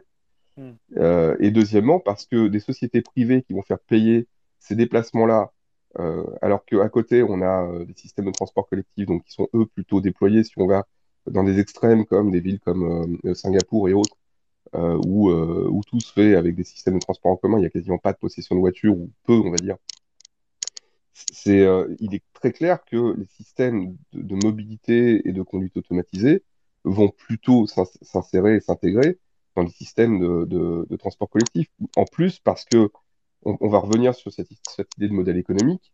Faire vivre un modèle économique avec une société privée qui va exploiter des véhicules qui valent euh, 300 000 euros pièce euh, pour, euh, pour quelques années, parce qu'après, bah, la batterie, au bout de 8 ans ou au bout de X de 2000 ou 1500 cycles, elle va être morte et, euh, et- et qu'il faut réfléchir donc à réinvestir dedans et, que peut-être la qualité des radars euh, ou des lidars aura beaucoup baissé parce que la technologie avance beaucoup plus vite que le, le cycle de vie de ces véhicules-là. Donc, il faut réellement euh, pouvoir intégrer ça à des, euh, à des modèles économiques qui sont ceux des transports en commun, transports collectifs, et, aussi parce que les transports collectifs, eux, ils sont subventionnés. Donc, faire vivre une société privée avec un business model qui va vouloir faire avancer des véhicules autonomes, alors qu'à côté, on a des bus qui sont subventionnés, le client, il va payer, au bout d'un moment, il va en avoir marre, il va, reprendre le bus ou le métro ou autre, et, euh, et même si le niveau de service est, sympa, on est à des niveaux de service qui sont, euh, beaucoup trop chers. Et donc, euh, c'est là où on en revient à, à- justement aussi la phrase de savoir si, les dirigeants eux-mêmes s'étaient pas un peu fourvoyés. Faut peut-être envoyer une petite pique là à, des constructeurs, même si c'est pas, pas volontaire, hein, c'est pas mon idée non plus. Mais on a beaucoup de, gens qui sont à des niveaux exécutifs, qui sont des gens qui n'ont jamais eu à acheter leur voiture. Euh, leur expliquer ce que c'est que le casse-tête de passer par, parfois par un, concessionnaire pour acheter une bagnole. Alors, aux États-Unis, c'est un, un, un truc, ça prend deux heures. Quoi que vous fassiez, quoi que vous disiez, ça vous prendra deux heures. Ils ont une routine, ils ont un truc, et, c'est un enfer. Et, euh, et donc, euh, acheter un véhicule, c'est un, truc par lequel ces gens ne sont pas passés. Ou moi, quand, quand on me racontait il y a, il y a quelques années, il y avait un, exécutif d'un constructeur français qui me dit Ah, mais on va mettre euh, euh, des, systèmes de conduite, des systèmes de conduite automatisés qui vont permettre aux véhicules d'aller chercher les gens dans les aéroports, et puis les véhicules, on va pouvoir euh, les louer. Donc, comme ça, ce sera déduit du, du loyer mensuel, de la, comment, du leasing de la personne. Comme ça, quand on part en vacances en voiture, on laisse la voiture à l'aéroport, la voiture pourra aller se garer toute seule, et puis elle reviendra chercher quelqu'un d'autre qui utilisera la voiture pendant que vous êtes en vacances, et euh, quand vous revenez de vacances, euh, euh, votre véhicule, vous, du coup, plutôt que vous payez, de vous coûter le parking, vous aura rapporté de l'argent, puisque ça vous enlèvera du coup sur votre, sur votre leasing. C'est une très belle histoire, mais c'est invendable. D'abord, combien de Français ou combien de gens prennent l'avion pour aller en vacances? Combien d'entre eux vont être d'accord pour laisser leur véhicule à quelqu'un qu'ils connaissent pas et qui rencontreront pas et qui verront pas, euh, pour réduire un prix sur un objet dont il faudra enlever du coup tous les trucs personnels, tous les effets personnels qui sont dedans, pour juste réduire le, montant d'un loyer. Enfin, c'était des conditions où il n'y a pas 2%, de, la, population qui, aurait été d'accord pour faire ça. Parce qu'il y a un niveau de, déconnexion des gens par rapport à, la réalité du marché. Et, et cette chose-là est la même dans la Silicon Valley les niveaux de salaire et les niveaux de choses qu'on trouve dans la Silicon Valley font que ces gens-là vivent à côté de la réalité des autres. J'ai aussi une, question. Euh, est-ce que, la voiture autonome, finalement, elle n'est pas aussi euh, victime de, de, la marche forcée vers l'électrification, qui réclame des investissements considérables Tous les constructeurs historiques se sentent se sentent obligés, de, l'impression d'avoir un retard euh, à rattraper sur, euh, bah, sur, sur Tesla, pour ne pas le nommer encore. Est-ce que quelque part, euh, la voiture autonome, c'est compliqué, c'est trop cher et on a d'autres chats à fouetter pour le moment? Je pense que Bertrand a, dit ce qu'il fallait, c'est-à-dire que c'est le phénomène de la charrue avant les bœufs. C'est-à-dire qu'on on a commencé à parler autonomie, alors, alors que avant tout, il y avait euh, une alternative électrique à construire de A à Z. Euh, alors d'accord, ça fait des années que, que la recherche euh, que la recherche évolue et tu parlais de la saxo électrique. Moi, j'ai quelqu'un de ma famille, il avait la première AX électrique. C'était génial. Elle, elle, avait même un klaxon, je sais pas si tu avais le même. Sacré collector. C'était totalement zarbi et, et marchait très, très bien. Donc du coup, après, c'est des, des, progrès. Euh, moi, je pense qu'il y, y, y a une nouvelle qui est très très intéressante là. C'est euh, bon, outre la, ça demanderait un space aussi, toute la réorganisation de Renault, mais de plus en plus les, constructeurs qui veulent mettre la main sur les systèmes de recharge eux-mêmes, en voyant que ça avance pas et en se disant qu'il y a peut-être une activité, un business model à fonder là. Euh, tu vois, il y a tout un tas de trucs, à mon avis, à mettre en place et à véritablement euh, mettre le chantier euh, de, de, de, l'efficacité de l'électrification automobile, ce n'est pas le tout que de faire des, voitures électriques. Encore, il faut qu'elles soient euh, efficaces, pratiques, flexibles, fiables, etc. Et oui, éventuellement, après, parler, parler autonomie de manière à soit faciliter la vie du conducteur, soit carrément à ce que les, à ce que, à ce que l'intelligence artificielle mette la main dessus. mais c'est effectivement ces, narratifs, il faut les mettre dans le bon ordre. Et là, on a l'impression que je te parlais de Volkswagen qui a mis cette espèce d'enveloppe géante là, il, y a, il y a trois ans, c'était pour tout et n'importe quoi. C'était pour euh, l'électrification, euh, l'autonomie, euh, l'amélioration des systèmes de bord. Il y, avait tout et n'importe quoi. Or, c'est vrai que quand on fait, et effectivement, et Bertrand a totalement raison, quand on fait des plans à 20-30 ans, il faut mettre les choses dans le bon ordre. Et là, euh, effectivement, on a peut-être voulu faire euh, tout et n'importe quoi en même temps. Et euh, on a soit perdu du temps, soit on s'est fourvoyé dans des trucs qui, pour l'instant, n'ont pas d'utilité. Et sinon, je repensais à un truc à travers ce que disait Bertrand qui, peut être intéressant aussi. C'est vrai que l'autopartage a eu quand même un peu de mal à s'imposer au début, dans le sens où on disait ouais, mais que soit la France, que soit l'Europe notamment, euh, on est très attaché à la propriété automobile, euh, tout ça. Bon, les usages changent, mais c'est vrai que ce côté euh, propriété empêche peut-être inconsciemment le conducteur de se dire bon, je vais laisser ma bagnole faire le boulot. Je me demande s'il n'y a pas un vieux côté reptilien de, réticence vis-à-vis vis-à-vis d'une technologie qui pourrait éventuellement nous dépasser ou nous déposséder d'un truc qui reste quand même un objet de passion, de désir et de plaisir. Ouais, d'un autre côté, quand tu vois ce qui s'est passé avec les autolibes parisiennes euh, en libre-service qui étaient euh, devenues des, des poubelles, enfin qui étaient déjà des poubelles au départ et qui sont, le sont devenues encore plus euh, après six mois. euh. Ouais, mais, mais regarde, regarde les Free Move, regarde les E.T., regarde les. On, on arrive quand Ah, c'est pas le même prix déjà. hein. Elles sont plus chères, donc déjà peut-être que ça. Elles euh, elles sont vraiment plus chères que ça? Ouais, bah moi j'ai moi j'ai- j'étais passé de, de, de l'autolib à, à la, à la Free-to-Move et c'est quand même c'est quasiment deux fois plus cher. hein, donc euh. D'accord, là je te fais confiance parce que moi je ne prenais pas Autolib euh, mais euh, je, je fais confiance. Mais bon, écoute, moi je trouve, je trouve ça quand même relativement, relativement modique et efficace, même si je la prends pas souvent. J'aime bien ces petites, les petits pions euh, C0, euh, je trouve que c'était vraiment des bagnoles sympas. Euh, mais euh, non, non, mais je te fais confiance à ce niveau-là. Il y a, il y a aussi une, une problématique de prix hein, sur ces, sur toutes ces activités, euh, sur toutes les activités annexes pour les, pour les constructeurs, parce que c'est vraiment un enjeu. Regarde, là, je, je, c'était une très belle journée hier, j'ai réussi à faire le plein d'essence. Bon. Euh, non, mais on le dit pas encore, mais il y a, des tas de, il y a des tas d'endroits où on trouve encore plus d'essence. Hein. C'est c'est phénoménal. Euh, euh, Qu'est-ce que Je je veux dire? Oui, compatis. Pour nous, c'est plus cher, mais on trouve partout. ouais, c'est. C'est moins cher, pardon, mais on, on trouve. Enfin, Oui, oui, oui, l'essence non, est plus cher que d'habitude, mais, euh, mais moins cher que- qu'en France. C'est ça, mais, mais et du coup, je me disais, tu vois, par exemple, pour euh, Free to Move ou Ziti, ce serait, euh, ce serait un, ce serait une sorte de manne et de, et de poule aux œufs d'or s'ils avaient une base d'arrêt à la défense. C'est tout con, mais euh, tu ne peux pas t'arrêter à la défense quand tu prends une to Move. Et je me suis penché sur la question, et ça nous ramène au problème de l'infrastructure, au problème de, des relais euh, 5G, Wi-Fi, etc., de la connexion automobile nécessaire à l'autonomie, c'est que, purée, tu as un chantier de négociation avec les collectivités locales euh, qui vont se renvoyer la responsabilité les uns aux autres. Tu, le vois, le bordel? Je pense que c'est aussi une des raisons, ça, plus les problèmes d'assurance et de responsabilité, mais à mon avis, qui peuvent être réglés assez vite. Mais c'est plus du côté du comme on dit, euh, où là, euh, tu peux avoir des sources de ralentissement de ce genre de, de ce genre de solutions d'autonomie qui, à mon avis, peuvent aussi expliquer une certaine réticence. Je ne sais pas ce que tu en penses. Mais... Je dois revenir, moi.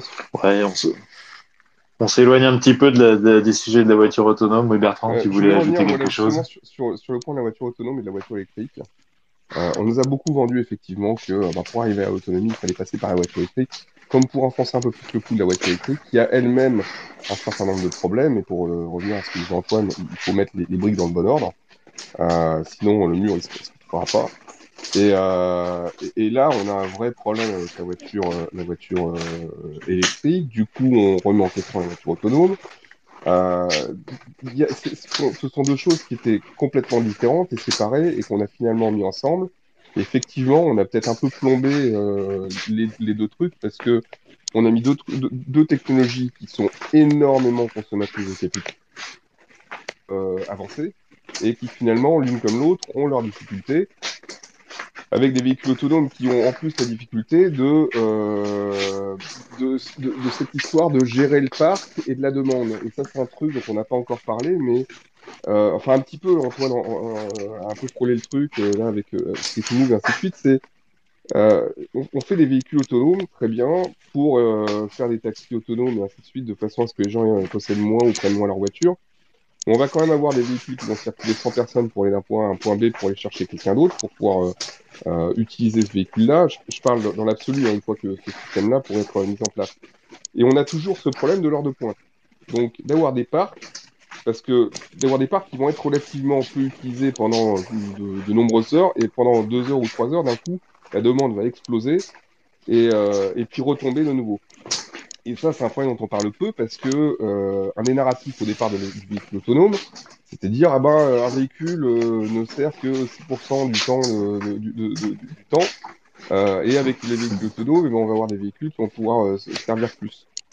Non, je suis désolé, on n'a pas encore établi de société où on pouvait démarrer un chiffre dans une usine toutes les 20 minutes, où les élèves dans des écoles pourraient arriver toutes les 5 minutes, et, et ainsi de suite. Si on, si fait pas ça, et ben du coup on se retrouve de nouveau avec les heures de pointe. avec les heures de pointe, donc il y a beaucoup de gens à, à faire bouger en même temps, aux mêmes heures, donc il faut des flottes relativement conséquentes. Et après ces flottes-là, bah, pendant plusieurs heures, elles servent problème de ah ben oui mais bon si on part en vacances ah ben, à ce moment-là on peut prendre un véhicule de location donc il y a des véhicules qui euh, vont être sur parc 11 mois par an et qui un mois par an vont servir et tout le monde va les vouloir au même moment. Donc euh, soit il faut des volumes énormes Ouais, ouais, soit il faut euh, dire ben euh, les juillet cliff vous partirez cette année en avril. Et puis les Haussiens ben euh, vous profitez de la plage en novembre. Vous verrez la de novembre génial. Ça, ça me rappelle les bronzés fonds du ski, ça. donc euh, Si tout le monde décale, on va- je skie au mois d'août. Oui, voilà. Euh, et puis, comme on dit chez moi, Noël en août, pas en croûte. Bon, bref. Euh, je, suis bourbonnais. hein, donc... Mais euh, globalement, on, en vient à des, solutions qui rentrent avec des narratifs et des explications qui, si on fait un pas en arrière, on dit attends, attends, attends, attends. Réexplique-moi le truc, redonne-moi le contexte, redonne-moi la totalité du problème, et on s'aperçoit que finalement, on va pas, on va apporter, des- on, va résoudre certaines, certaines, certaines, difficultés. On va pas résoudre le problème, mais on va résoudre certaines difficultés, et on va apporter une nouvelle couche de problème. Donc, si le problème en lui-même vient avec ses propres problèmes, euh, c'est bien kafkaïen. On, on va avoir des difficultés à comprendre et à résoudre tout ce, tout, ce qu'il faut, tout ce qu'il faut résoudre. Pour en revenir aussi à un point dont Antoine parlait tout à l'heure, c'est les constructeurs qui se lancent maintenant dans les réseaux de recharge. Moi, j'ai jamais vu de constructeur se lancer euh, dans les 50 dernières années. Alors peut-être au tout départ, mais dans les 50 dernières années, j'ai jamais vu un constructeur euh, se mettre à acheter des, euh, des pompes à essence. C'est pas leur métier, c'est pas leur truc, c'est pas. Et au contraire, et à l'opposé de ça, il est très très étonnant et très étrange de voir que les sociétés qui fabriquent l'électricité n'ont. Alors, pour certains côtés, c'est légal, mais pour d'autres qui pourraient le faire, c'est pas eux qui lancent des réseaux de rechargement, alors que c'est eux qui possèdent en partie des réseaux de, réseaux de distribution d'électricité, ainsi de suite. Ou qui sont, du moins, euh, ça fait partie Ouais, c'est. Ces gens-là ne Comme s'ils avaient compris quelque chose euh, que, que, que les autres n'ont pas compris. Bah, c'est ce que disait Woody Allen, les méchants ont compris quelque chose que les bons ignorent, mais euh, Et euh, là, je vais pas dire qu'il y a des méchants et des bons, mais clairement, pour avoir travaillé euh, avec des sociétés qui développaient des batteries il y a 7-8 ans de ça en France, et ces sociétés-là travaillaient avec EDF, EDF a dit transporter des batteries pour faire avancer des bagnoles, c'est quoi le but? C'est pas intelligent. Effectivement, euh, quand on pense au poids de transporter des batteries, ainsi de suite, la réalité de l'efficacité électrique d'un véhicule, la pardon, l'efficacité énergétique d'un véhicule électrique, elle est, elle est dans, les mêmes eaux, voire même légèrement inférieure à un véhicule thermique, en, en matière de- d'efficacité énergétique, encore une fois. Donc, euh, je parle pas de l'efficacité des batteries ou de densité énergétique ou quoi que ce soit. Mais quand, on, quand, un, vé- quand un véhicule dépense environ 40% de l'énergie à juste déplacer le poids de la batterie, c'est qu'il y a un problème. Ouais. Donc, euh, donc, ça veut dire que cette énergie-là, elle est juste perdue pour transporter la batterie. Et c'est le calcul des, des énergéticiens, c'est que pour eux, euh, il y a une part, une partie de l'équation qui est, absolu- qui, est- qui est- qui est pas raisonnable. Donc, cette, cette question-là, et, et- et on en revient finalement au, au véhicule électrique et donc à ses problèmes. Et comme on a mis dans le même panier véhicule électrique, conduite automatisée, on se retrouve maintenant à se dire bah, la conduite automatisée, tourner avec les véhicules électriques qui vont plafonner à 20-25% du marché d'ici une dizaine d'années. Euh, est-ce qu'on va être à, euh, est-ce qu'on va pas mettre un- un- comment tirer une balle dans le pied du, euh, de la conduite autonome aussi, qui n'a rien à voir finalement. Ce sont deux technologies qui n'ont rien à voir.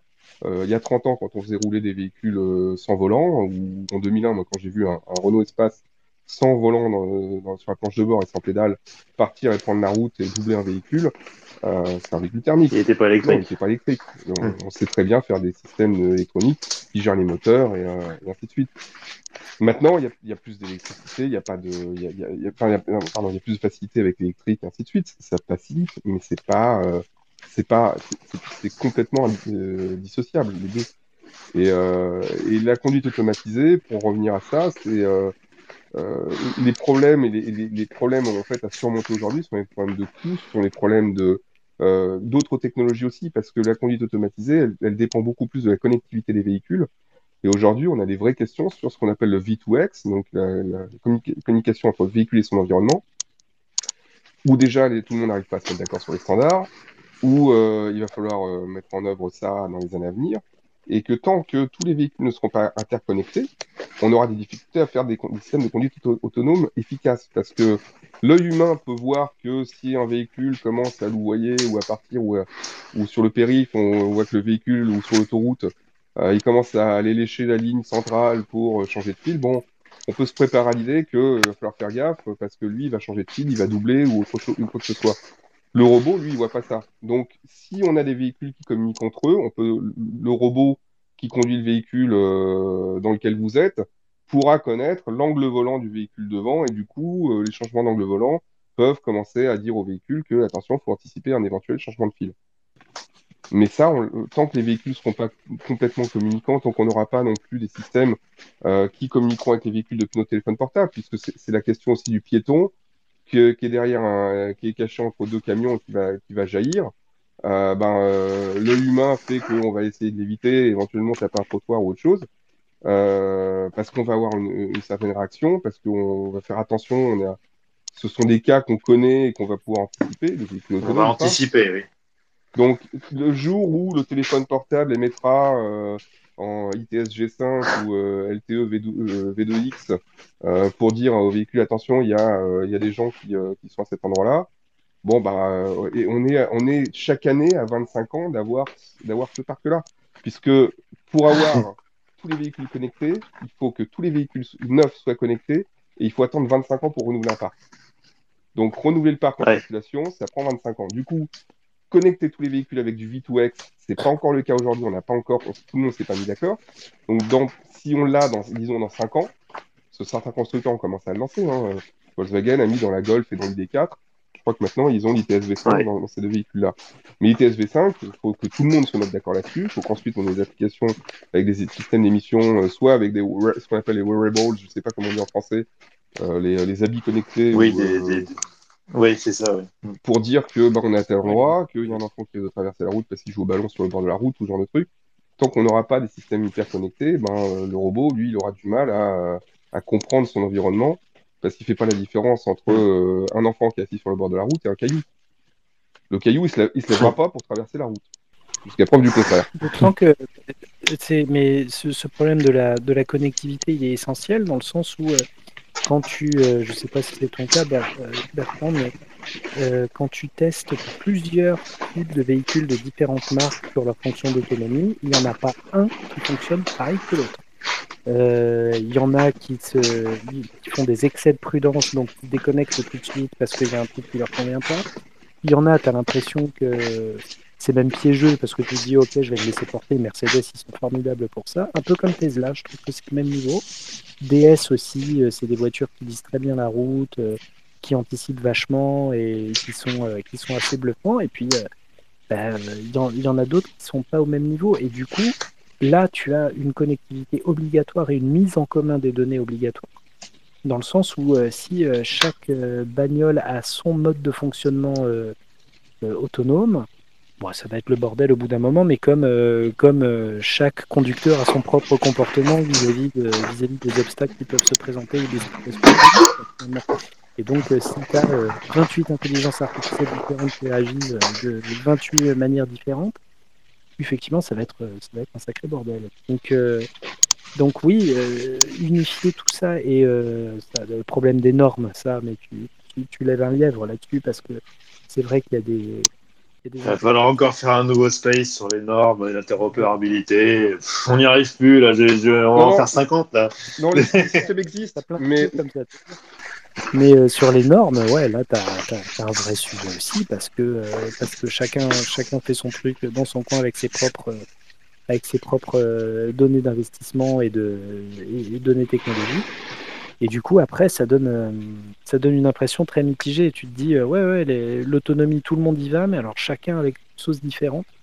C'est assez, euh, c'est assez vertigineux. je me permets de vous interrompre, messieurs, parce que je crois que bon Bamat avait une question à poser. En tout cas, il a levé la main pour demander le micro. Donc, bon Bamat, si tu veux, si tu as ta question à poser, tu peux y aller. Oui. Bonjour à tous, déjà. Bonjour. Je vais revenir un peu en arrière, en fait. C'était euh, sur le, sujet de l'autopartage, que je trouve qu'il est un sujet très intéressant au final. Je voulais votre avis sur le constructeur Link Co, qui est arrivé il y a peut-être déjà bien un an en France, et qui propose ses voitures euh, sur fonction abonnement, et avec ce que j'avais compris, la possibilité de laisser d'autres personnes les utiliser. en fait ça rejoint un peu cette utopie d'autopartage et savoir est-ce que ça fonctionne et ce que vous en pensez. Je vous laisse y répondre assez brièvement parce qu'on s'éloigne un petit peu du sujet et je voudrais qu'on y revienne pour conclure. Alors, l'autopartage, je pense que c'est une solution qui est intéressante. C'est pas forcément pour tout le monde, mais c'est une solution intéressante. Ça revient un petit peu aussi, moi, je pense à la question du covoiturage et ce genre de choses. Des choses qui ont toujours existé. Euh, j'ai grandi à la campagne où euh, c'est pas forcément mes parents qui m'emmenaient euh, à la musique ou au sport, mais les parents voisins parce qu'on faisait du covoiturage. L'autopartage, c'est un peu la même chose où eh ben, euh, si un voisin avait un break et qu'un jour on a besoin de quelque chose, on lui empruntait. La, la, nouveauté, c'est que euh, le monde digital permet de faire ces échanges-là avec des gens qu'on n'a jamais rencontrés et d'avoir des moyens de paiement et des moyens de, sécuriser le véhicule qui sont tout nouveaux et qui sont, qui sont plutôt pas mal. En revanche, euh, est-ce que c'est quelque chose qui euh, est amortissable pour un constructeur par rapport au coût de mise en œuvre et de gestion de, de tels systèmes euh, Aujourd'hui, la question se pose. J'ai pas la réponse à ça. Hein. Je pose vraiment une question. Euh, je sais pas si, euh, si c'est trop tôt, si c'est euh, le bon moment, euh, si ça va fonctionner parce qu'il y a une véritable demande, une véritable attente de ce niveau-là. ça peut. Hein. Moi, j'ai utilisé aussi aux États-Unis des systèmes d'autopartage qui sont, enfin, c'est plutôt de la location peer-to-peer, -peer, qui s'appelle Turo. Je crois qu'il y a GetAround en Europe, anciennement Drivey, qui fait ça aussi. Euh, c'est plutôt pratique. Bon, maintenant, euh, euh, je vois aux États-Unis, Touro, c'est plutôt des véhicules de sport, des véhicules de luxe aujourd'hui ou des choses comme ça, plutôt que de la location vraiment de véhicules un peu basiques. Mais qu'un constructeur se lance là-dedans, c'est pas forcément une, mauvaise chose, mais pour moi, ça tient plus par rapport au, nombre d'utilisateurs et, la réalité des besoins par rapport à ça. On tombe un peu dans le pourcentage d'équipements du véhicule qui seront jamais utilisés. J'avais lu il y a quelques années que 30, je crois que c'est 32% des, équipements d'un véhicule étaient jamais utilisés dans la vie du véhicule. Euh, donc, euh, et la question qui se pose derrière, c'est combien de milliards ont été engloutis dans ces systèmes-là? Ce qui revient un petit peu à la question initiale de la conduite autonome. On investit entre 75 et 160 milliards dedans pour faire avancer les ADAS. Euh, alors, certes, les ADAS sont beaucoup plus avancés que si on n'avait rien fait, mais si on avait mis l'argent juste sur les ADAS, est-ce que ça aurait été pas plus efficace? Mais est-ce qu'on aurait eu le même niveau d'avancement sur, sur cette technologie-là donc, euh, donc voilà. Link, c'est pas mal parce que c'est bon, assez nouveau, c'est des, belles voitures en plus, c'est de la voiture de qualité. Je pense que ce système euh, un peu nouveau d'autopartage intégré euh, dès le départ dans, dans, la voiture est intéressant d'un point de vue commercial, d'un point de vue marketing pour eux, parce qu'ils ont aussi une marque à une marque à faire fleurir en Europe et qui prend, euh, qui prend gentiment. On n'en voit pas dans la rue, mais c'est vrai qu'on commence à, tomber dessus et à se dire c'est pas mal, c'est quelle marque Je connais pas. Et euh, effectivement, à mon avis, ça peut être un très très bon outil marketing. Maintenant, euh, maintenant le coût, à mon avis, peut être, peut être assez, assez prohibitif pour eux au final. Bon, je sais que Julie, c'est leur maison mère, si j'ai bonne mémoire. Euh, ils ont des sous et ils peuvent se permettre un certain nombre de, trucs comme ça. Mais à mon avis, ça tient plus de l'offensive commerciale et marketing pour, euh, imposer la marque. Cela dit, c'est vrai que ça, peut être intéressant. Ben, d'ailleurs, Free to Move euh, est une marque qui a été complètement intégrée au business model de, Stellantis. Donc, ça prouve qu'il y a peut-être une place pour ça. Mais il ne faut pas attendre non plus que ce soit un vrai relais de rentabilité parce que, effectivement, ça reste un parc très important à entretenir et, euh, un modèle économique euh, qui n'est pas encore une rentabilité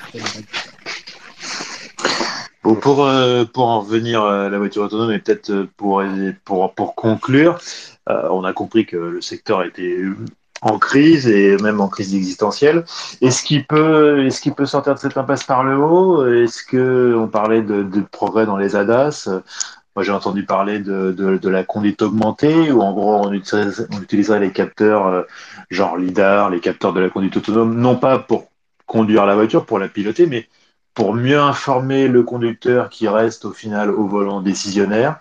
Est-ce que ça serait pas ça la porte de sortie pour, euh, pour toutes ces startups euh, qui se sont lancées là-dedans?